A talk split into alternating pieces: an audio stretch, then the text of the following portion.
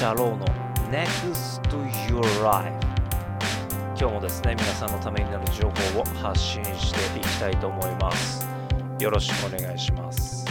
はい。早速ですね本題に行きたいと思います。今日のタイトルですが量子コンピューターと映画マイノリティリポートについてお話ししたいと思います。今日は分かりやすく説明する回と捉えてもらえたらと思います。量子コンピューター一言で言うと予測がつかない潜在能力を秘めた化け物だと私は思っております。今日はそれについてお話をしていきたいと思います。量子コンピューターとは？量子コンピューターが量子暗号など従来とは比較にならない潜在能力を秘めた量子技術の活用により産業も社会も大きく変化する量子時代が来ていると言われてるんですよね。まあ、ここで言われている量子技術とは何か。この文部科学省の見解では量子技術とはデータの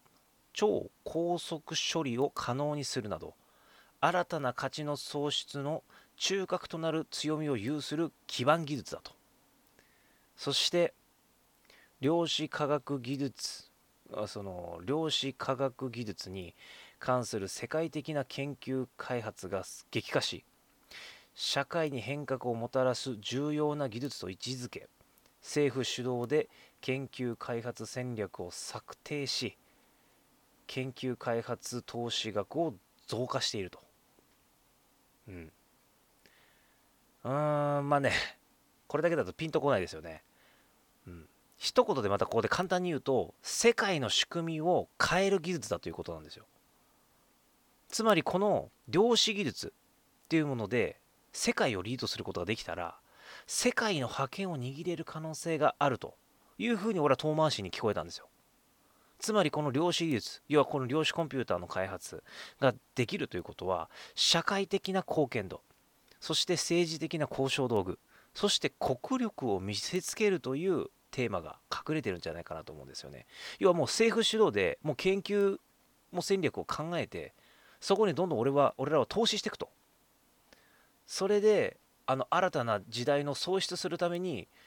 あの我々はできる限りのことをやっていきたいっていうことを感じるんですよね。うん、まあ昔ねあの富国強兵っていう言葉があったと思うんですよ。富国強兵という言葉があったと思うんですよ。要は国を富あのみあの富でね満たしてそして強い兵隊を作ると。でもしかしたら富国強領士という言葉になるかもしれない。国を富ませてなおかつ領士を使っていくと作っていくと。まさにそれほどのパワーワードだと思います。なんとなく分かっていただけたでしょうか。じゃあ今日はですね今から話したいのはこう日本の現状ですよね。うん。日本は今じゃあ今その量子コンピューターだとどんな立ち位置なのか。スタート地に立ってんのか立ってないのか。それとも遅れてるのか進んでるのかという話になってくると思うんですよね。はい。じゃあその基盤となる研究戦略を進める国内に8つの拠点の一つとして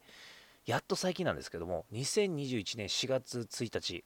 にですね理研にその量子コンピューター研究センターっていうのが発足されたんですよ。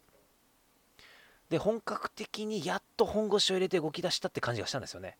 これを4月かそこらぐらいのニュースで私は見て驚きました。うん。でね今日はちょっとねこれ聞いてるリスナーの方にねこれの人だけは知ってほしいなっていう方がいるんですよ。うん。でその方はですねこの日本のね日の丸うん、日の丸量子コンピューターで欠かせない存在としてもうこれ忘れないでほしいんですけども中村泰信さんって人がいるんですよ。うん、この中村泰信さんは、えーと、東京大学先端科学技術研究センターの教授でもあるんですよね。で理化学研究所今で今言った理研ですよねで理研の超伝導量子エレクトロニクス研究チームのチームリーダーも務めてるんですよまさにこの量子コンピューターの中心人物になってるんですよ日本の中で。うん、でこの量子コンピューターがね、まあ、この量子コンピューターでねあのこの人がノーベル賞を取るとしたら間違いなくこの中村康信さんの中村康信さんだというふうに言われてるんですよ。まあ、いろんな人が、まあ、量子コンピューターっているんですけれども、作った関わってる人いるんですけども、その中で絶対ノーベル賞を取る一人として、中村康信さんの名前は出てます。まあ、中村康信教授ですね。うん、でこの人の経歴をざっくり言うと1999年に NEC の研究所に在籍してた時に量子コンピューターの基本的な回路である超電動量子ビットっていうのを開発したそうなんですよ。これめちゃくちゃすごいことで。で俺もそのその電動超電動量子ビットについていろいろ調べたんですけどちょっと自分では説明できないなと。で興味ある人は調べてください。でこれが開発しましたと。できましたって言った時に1999年の4月29日号のネイチャーネイチャーって雑誌の表紙になったんですよ。でこれめちゃくちゃすごいことなんですよ。ネイチャーの表紙になるっていうのは。もうね世界で最も読まれてるそして最も権威のある学術ジャーナルの一つなんですよ。もうネイチャーに載るってことはもうまあ、科学者として、まあ、研究者としての、まあ、夢夢とまあは言わないですけれどももうこうあ俺姉ちゃん乗ったんだよっていうふうに言えるぐらいちょっと誇らしいもんなんですよ。ちょっとね全学者が読んでても過言ではないと言われてるぐらいの雑誌の表紙を飾ったんですよ。中村康信さんが。まあそれめっちゃすごいこと。うん。まあちょっとね話ちょっとそれちゃうんですけど NBA のバスケットボールゲームがあるんですけどもそれが NBA の 2K22 2K22 かな 2K22 かな。っていうまあまあ要はバスケットボールのゲームなんだけどもその日本版オリジナルパッケージに八村塁選手が選ばれたっていうのがねまあ日本版限定ですけれどもその NBA のそのゲームっていうのは超有名で世界的に有名でめちゃくちゃヒットしてるでかその八村塁選手ももうあの学生時代やってたっていうそこのまあ日本版だけれどもパッケージになったって結構これめちゃくちゃすごいことなんですよね。あうん、すごいことです。そのゲームにパッケージになった、まあ、か表紙になったのもすごいっていうことなんですけども。てかね、ちょっと思ったんですけども、そもそも八村塁選手が NBA のドラフトにかかった凄さって、俺どれだけの人が知ってるのかなと思ったんですよね。皆さんどうですかね？NBA にドラフトかかるって聞いてあすごいね。へえって思ってると思うんですけどドラフトにかかるエグさっていうのを結構感じてない人が多いんですよね。あ NBA 行ったんだ。あの日本人でもなかなか活躍できないところって分かってるけども凄さが分かってない。ちょちょっとその凄さをちょっと説明します。うん。まあ分かりやすく表現するとうんとね NBA っっていうのを会社にした方が分かりやすいですね。NBA、まあ、株式会社 NBA だとしましょう。うん、で、全世界から毎年、新入社員、要は新卒が、新卒の人が60人採用してる会社なんですよ。NBA っていうところは。で、中には60人ってちょっと多くないっていうふうに思うかもしれないですけど、世界ですよ。世界で新卒60人取るんで、で大体そのバスケットボールの競技人口って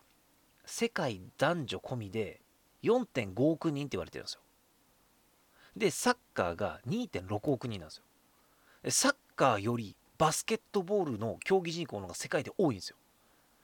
でまあ男女比大体半分半分にしたとしても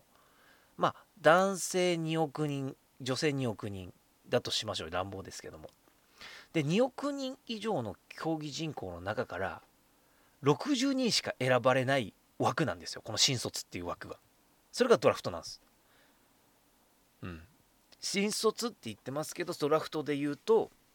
そうですね。60人しかその競技人口2億人の中から60人がドラフトでかかると、うん、でその新卒で新卒の枠で全体の9位でドラフトにかけられてワシントン・ウィザーズにかかったのが八村塁なんですよ。はいえぐい。はいやばい。男性だけで2億人の競技人口。その中から60人に選ばれる。しかも全体の9位上から9番目ですよ。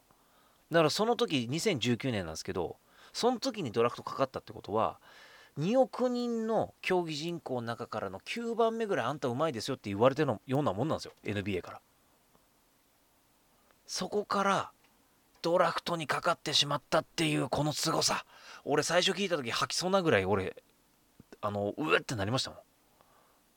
うんまあ、僕が生きてる時に日本人が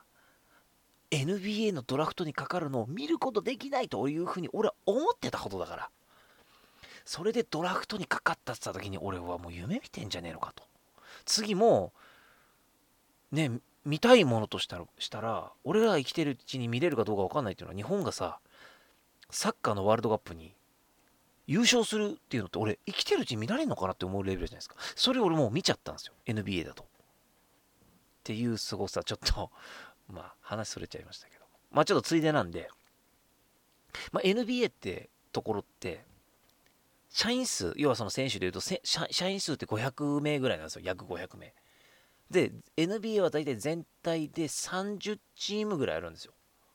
で大体1チームがまあいろいろあって 2way 契約とかいろいろあるんですけど、それちょっと割愛するんですけど、大体1チームのマスクスが17人なんですよ。うん。で、まあ、社員数が500人程度なので、毎年新卒60人を受けている時点で離職率えぐいんですよ。まあ、ブラック企業並みですよね。だからすごくね、代謝が早いんですよ。しかし、この新卒新卒60人っていうのは、このドラフトにかかった60人っていうのは、めちゃくちゃ高級取りなのが NBA なんですよ。うん、ちょっとそう考えると面白いですよね。ちょっとね、話がだいぶそれちゃいましたけども まあ、そのぐらい八村塁選手はめちゃくちゃすごいし、そして話が戻って、中村康信教授がネイチャーの表紙になったっていうのも、そしてノーベル候補であるっていうのも、実はめちゃくちゃすごい話。うん。はい。やっと本題に戻ります。はい。で、まあ、日本人はですね、この本来ね、この物理学、その、あの理論物理学のようなね、あの基礎研究っていうのはものすごく強みがあります。で、これから始まる量子コンピューターの産業化も100%存在存在をね、示せる分野であるというふうに、まあ、言われてるんですよね。まあ、一応、この人だけ忘れないでください。あの中村康信さんっていう人は、今後彼が世界を作りますんで、ぜひ彼に目を離さないでいただけたらと思います。まあ、ざっくりなんですけども、ここからは、あの、量子コンピューターの歴史についてお話ししたいと思います。で、量子コンピューターのアイディアっていうもの自体は結構前からありまして、で、それのアイデアを出した人っていうのが、ノーベル物理学賞を受賞したアメリカの、あの、理論物理学者の、まあ、もう亡くなってらっしゃるんですけども、リチャード・ファインマン博士っていう、まあ、1982年に、えー、1982年に提唱されたものなんですね。このあの量子コンピューターについては。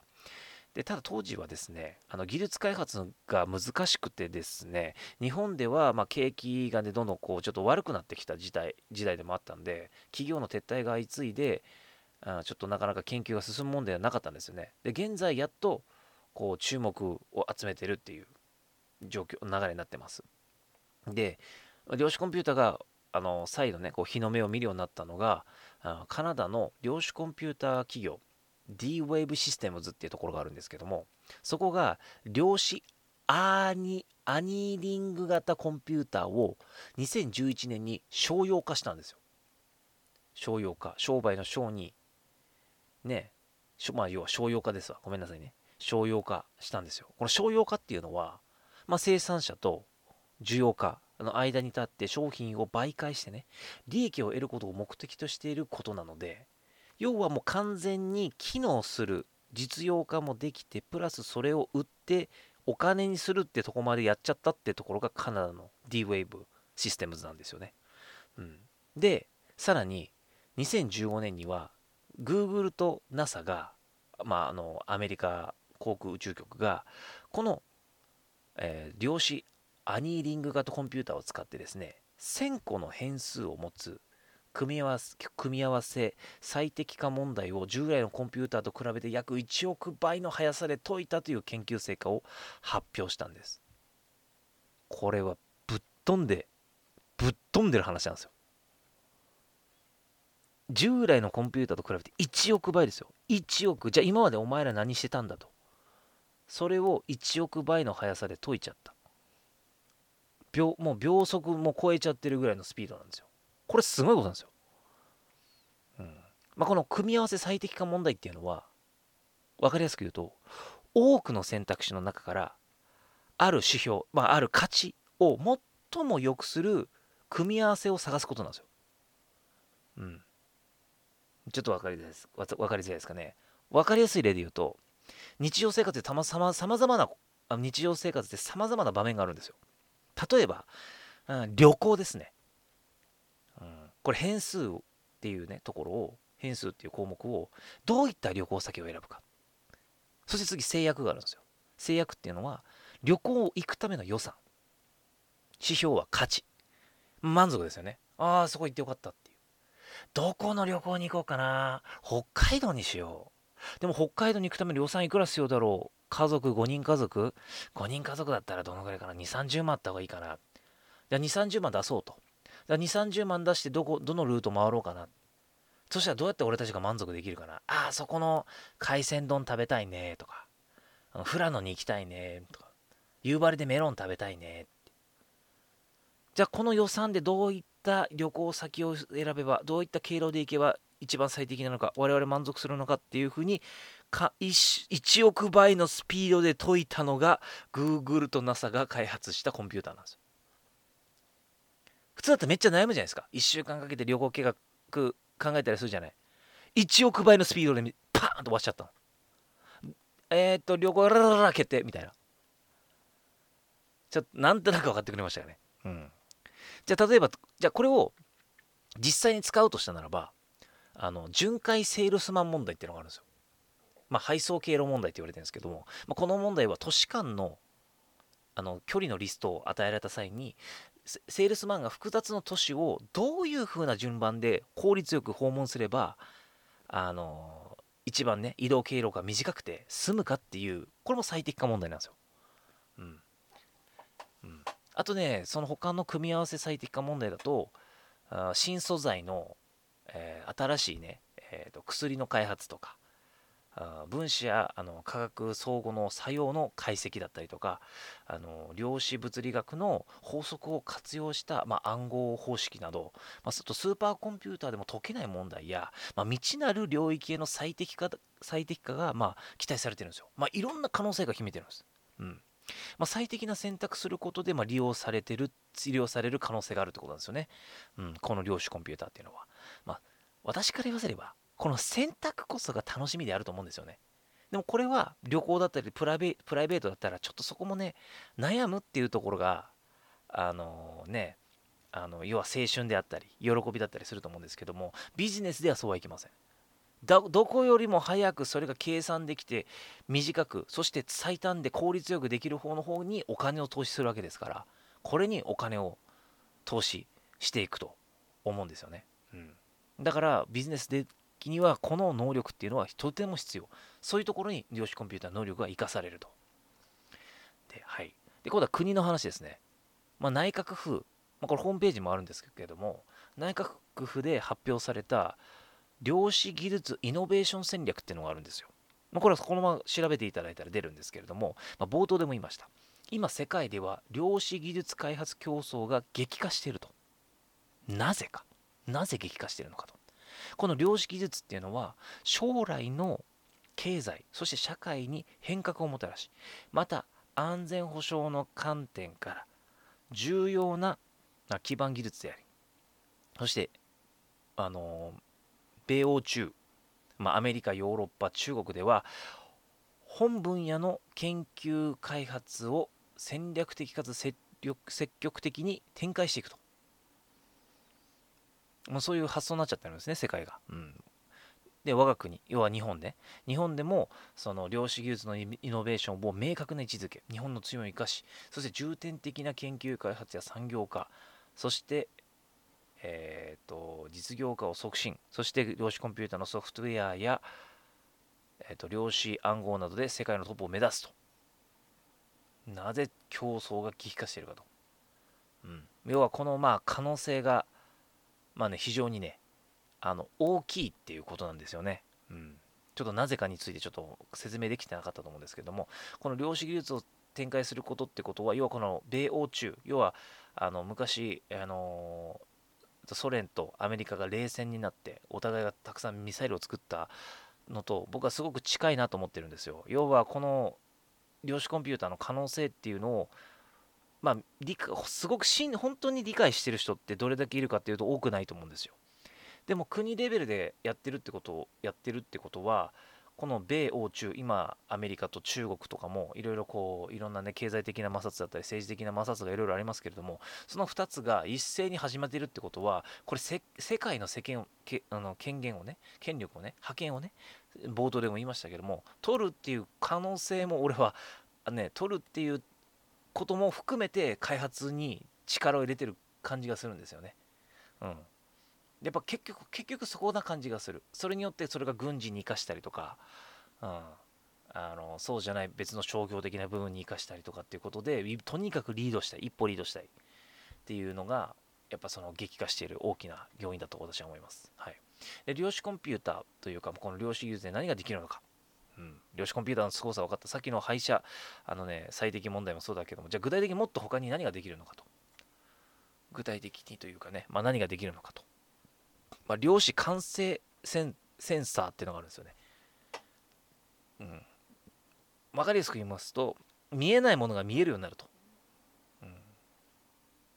えば GPS で、G まあ、は GPS が使えない水中の中で、自己位置を正確に測定して自律型潜水艦にこの技術を使われると。量子コンピューターがね、うん、であの、原子の粒子と波の両方のあの性質を、まあ、活用するらしいんですよね。二重性っていうね、うん。まあ、そのジャイロっていう、まあ、その完成線完成のセンサは、まあ、使用する量子と、まあ、速度かける波長が小さいほど精度が向上するらしいです。はい。わかりづらいですかね。まあ、要は見え、あの、こっちが人間があの指示出さなくてもあの自律型で動けるようになるためのあの能力も持ってると。うんすごいですね。今後必要ですよね。で、量子コンピューター。うん。えっ、ー、とですね。まあ、計算できないものは計算できるってことですよね。この量子コンピューターというのはね。うん。で、スパコン、スーパー、スパコン、まあ、スーパーコンピューターでも、非現実的な時間を要する問題を高速処理できる。さっきのね、1億倍でできるっていうやつですね。AI の高速化、そして暗号解読、まあ、因数分解ですね。うん。スーパーコンピューターでは3、300, あ300万年かかる暗号をえー、30時間で解読してしまうと。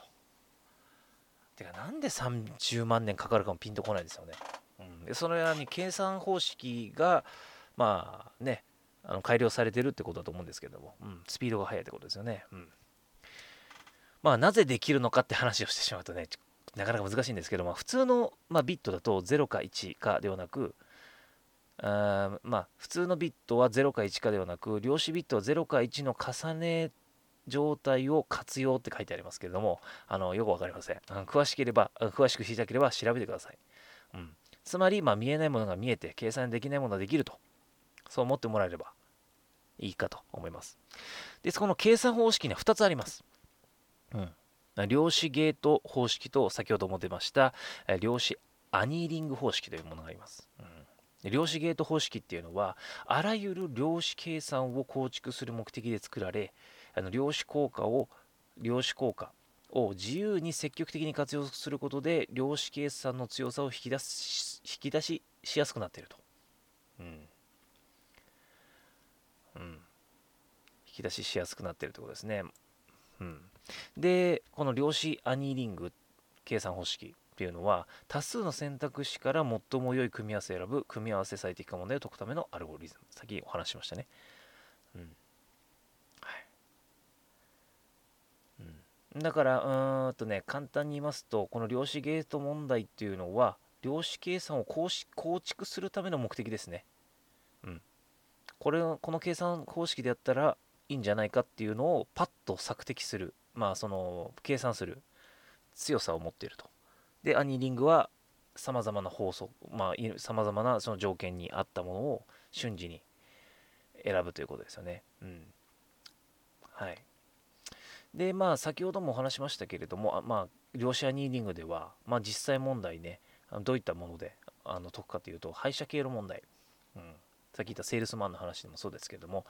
まあ、10分単位のね、複数の配達可能、配達不可能の時間を、まあ、その指定する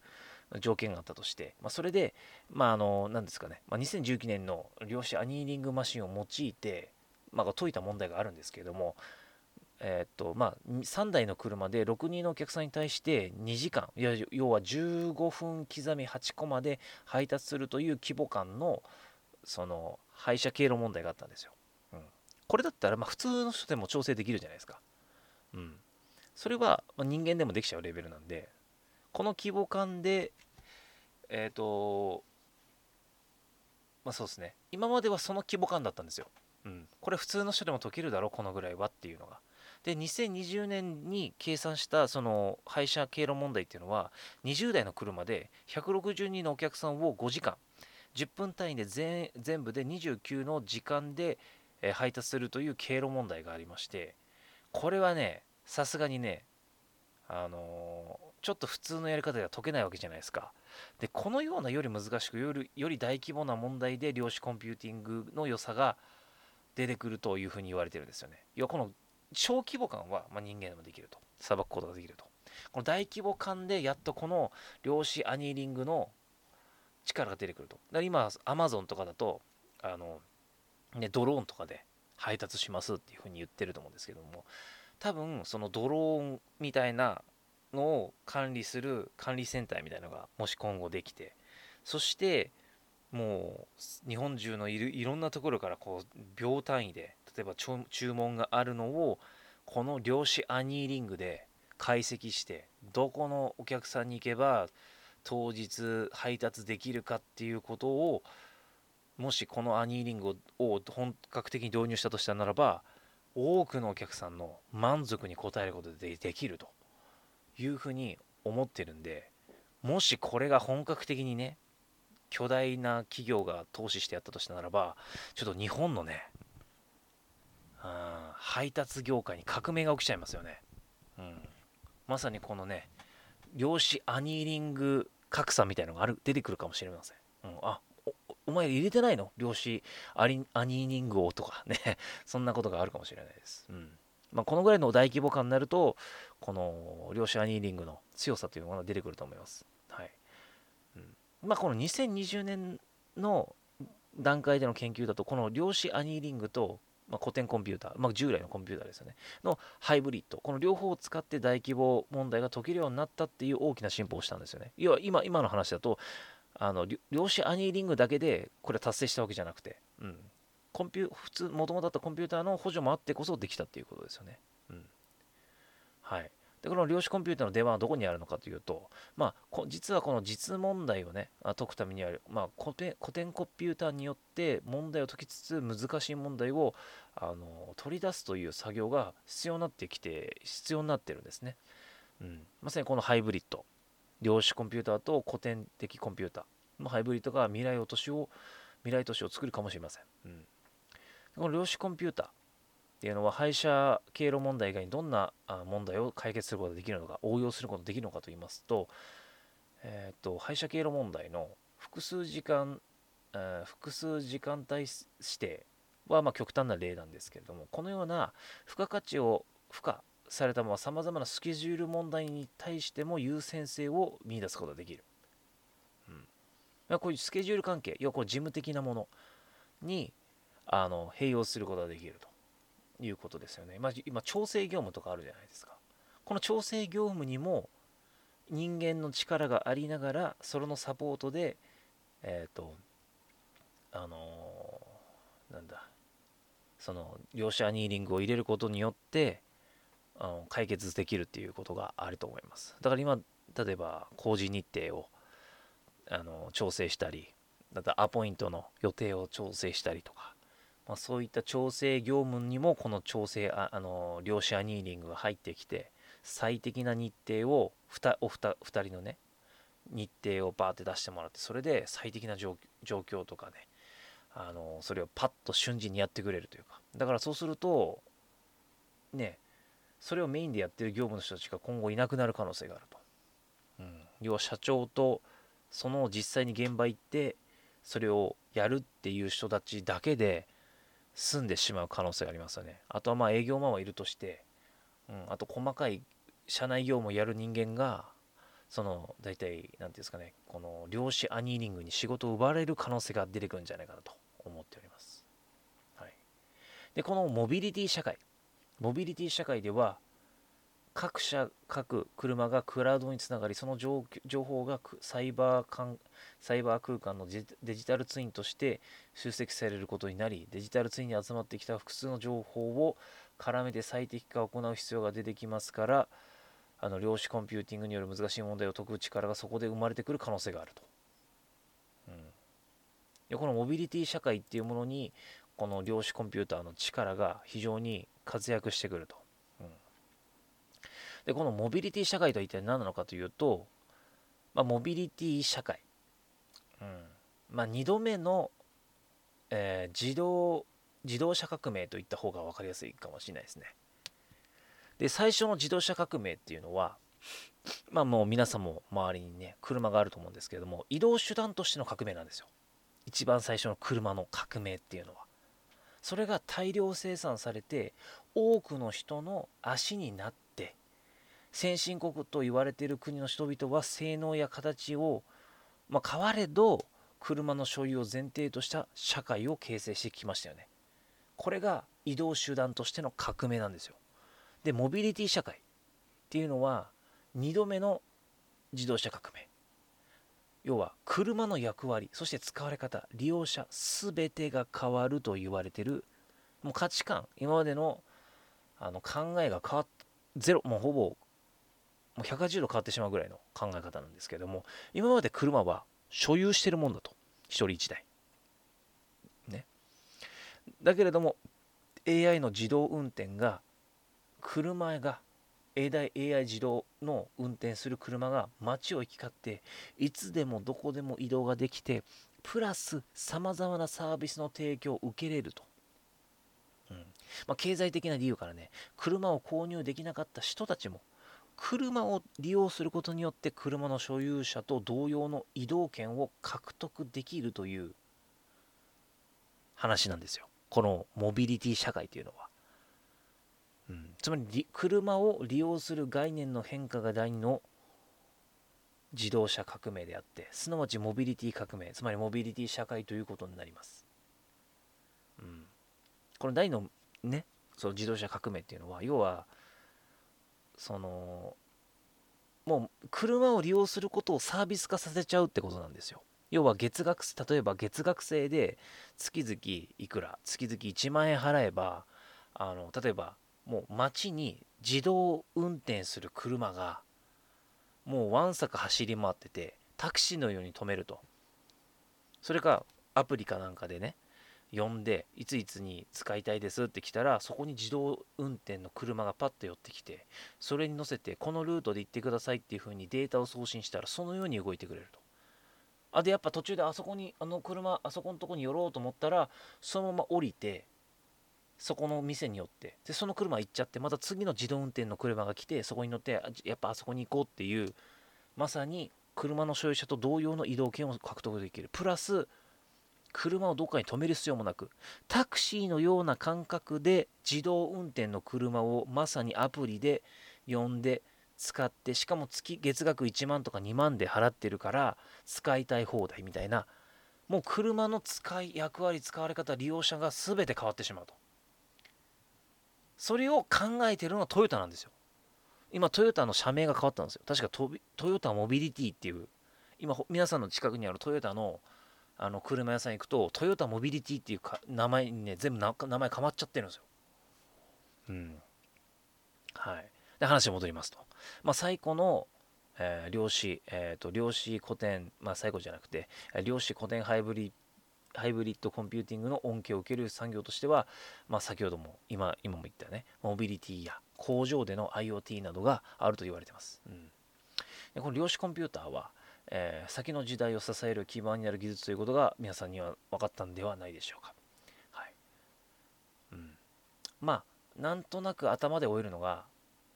その最適化その職、まあ、その最適化プラスアルファっていうのが、まあ、人間に関わる人間に関わる問題に関してすごく適切なのかなと思いますね。うん。うん、なんとなくね。もともとあった技にプラスアルファすることで、うんまあ、その可能性が広がるというふうに思いましたね。うん、そうですねまあやっぱ人間の知識とか知性とかをはるかに超えたすごく難しい問題でこそこの量子量子コンピューターっていうのは発揮されるというふうに言われてます。でまああとは材料開発だったりとかあの機械学習とかそういった多くの応用ができるというふうにもさまざまな能力が潜んでるんですよね。うん。もしかしたらですけども政府ももしかしたら我々僕もそうなんですけども研究者の中でも量子コンピューターの可能性をまだまだ理解できてないかもしれないです。本当はもっと別のもっと汎用的なこんな応用の仕方があるっていう。とりあえず今できるのは廃車問題だったりとかあのこうやって一番適切な選択肢をめちゃめちゃ速いスピードで選ぶっていうことかもしれないけれども実はもっともっと進むことができるんじゃないかとその可能性をまだ見つけられてないという可能性ありますよね。うん。はい。はい。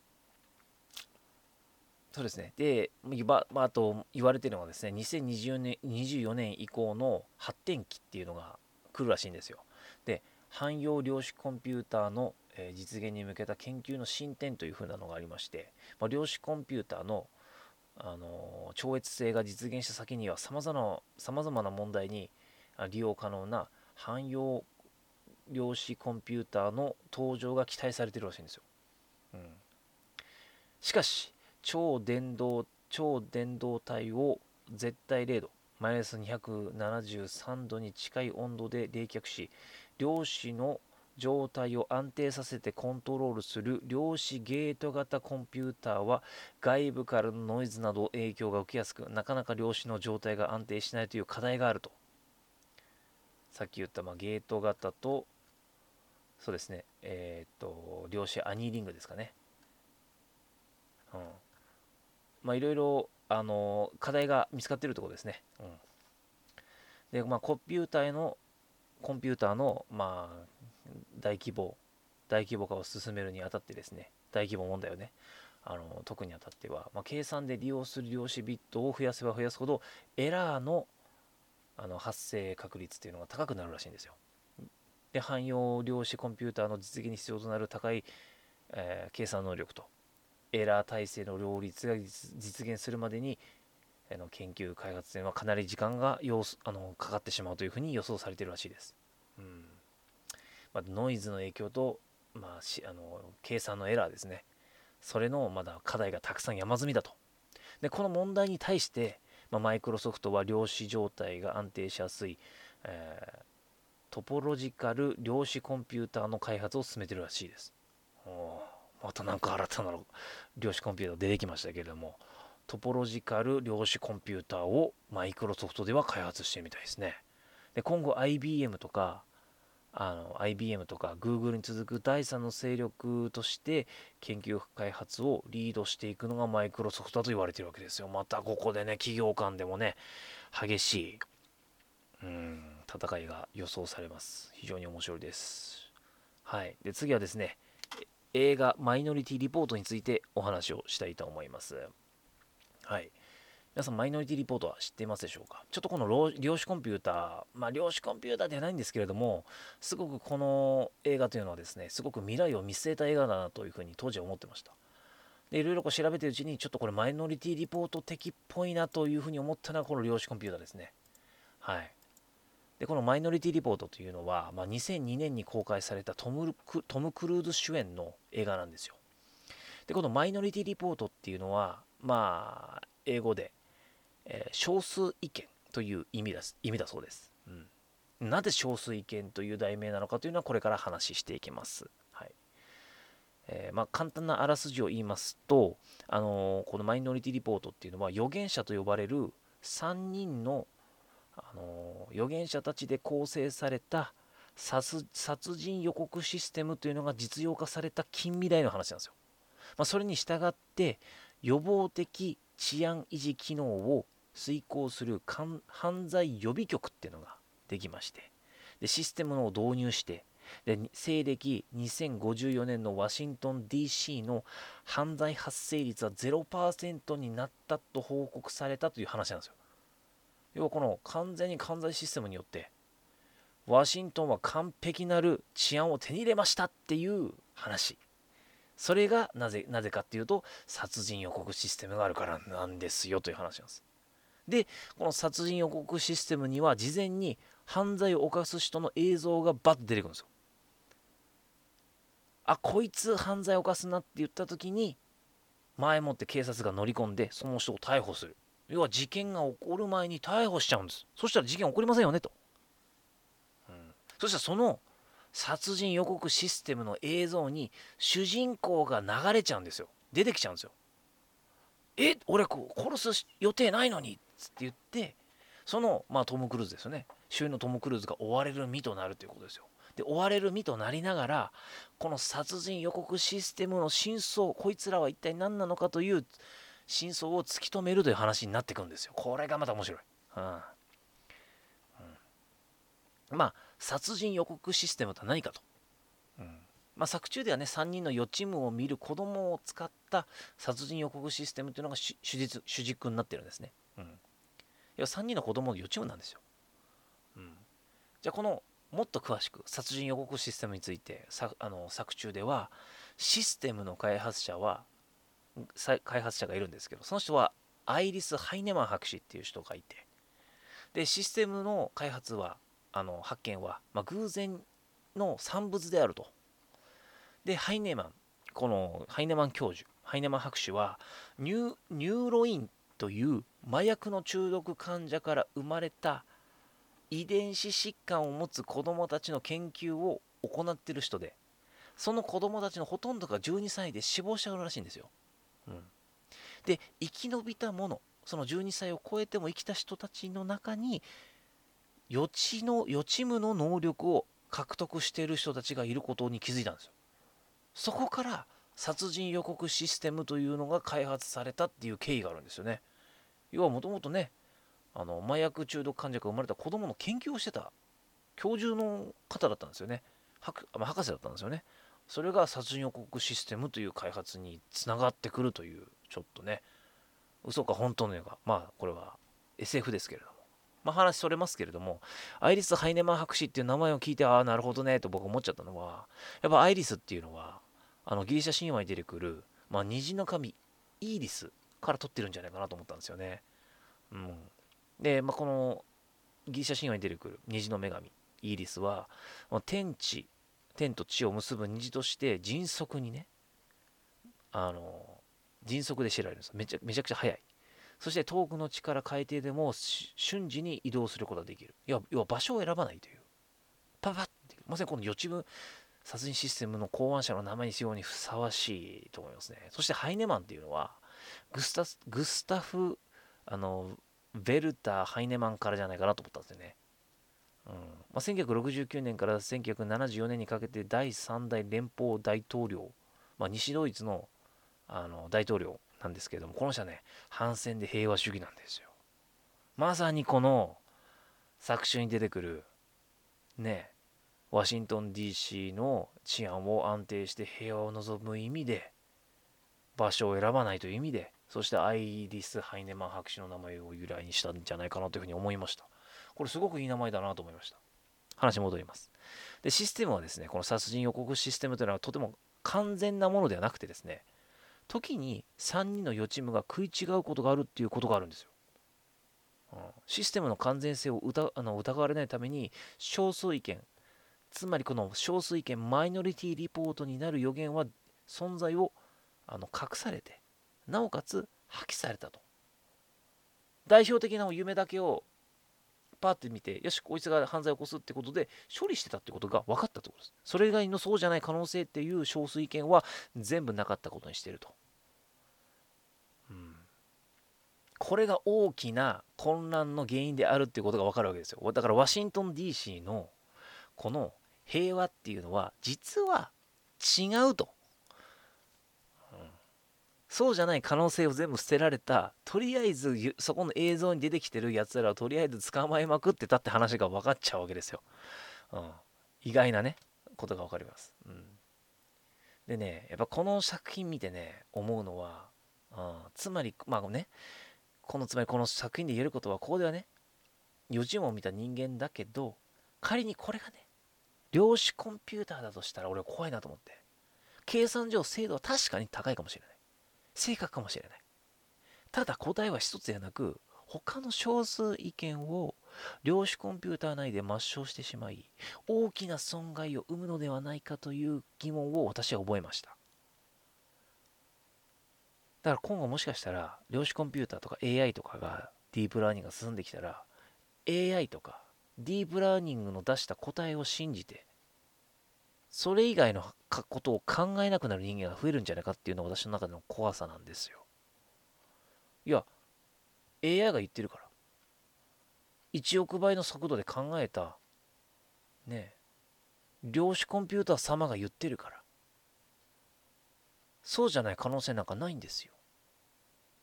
ちょっとそういった怖い未来を俺は思っちゃいました、うん、やっぱねコインの裏も裏表のようにね悪い面もあるしもちろんいい面もある。まあそれを改善してから課題にもなりますけども世の中がおかしい方向に行かないことを私はこの作品を見てね切に願いましたよ、うん、私はまだね深く理解してないんですよ、うん、量子コンピューターは答え出すのは確かに得意かもしれない。最適な問題を選ぶのに確かに優れてるかもしれない。ただ量子コンピューターが出した答えと答えが全てだと考えてしまう世の中になるということは恐ろしい事態が